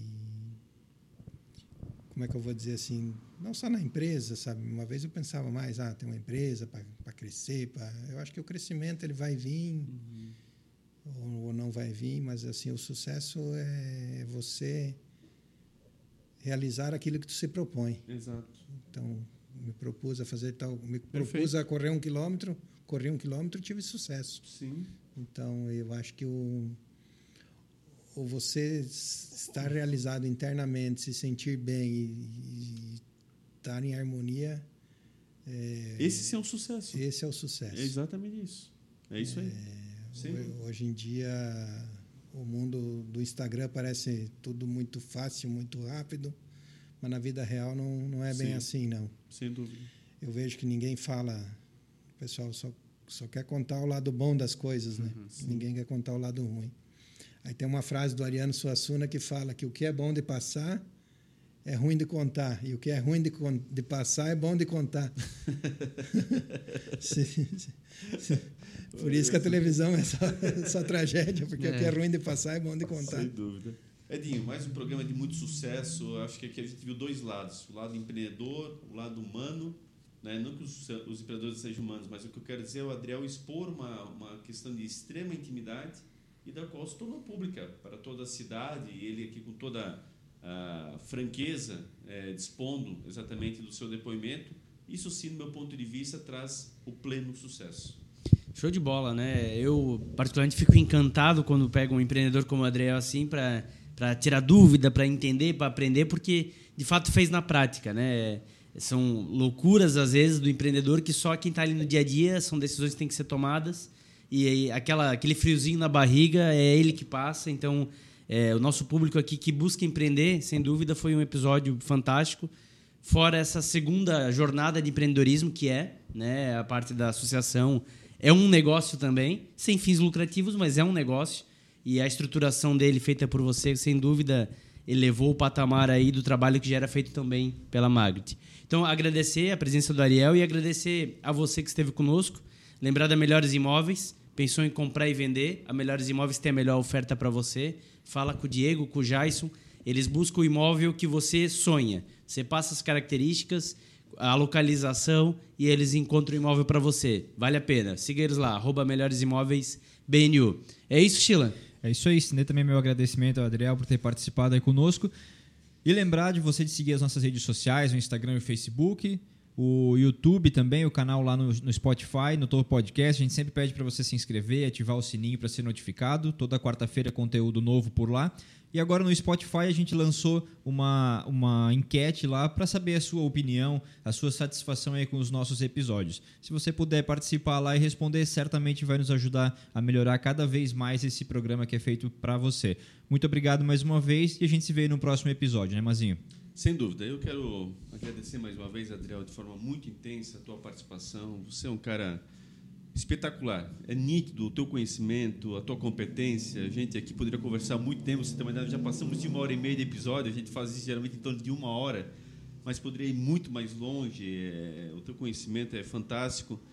Mas me chama muita atenção o teu lado humano também. Essa questão do Viva Parkinson, de toda essa participação. Eu acho, de fato, assim é, um mérito muito grande que tu tens em expor isso, em botar, repito, a tua imagem à frente disso.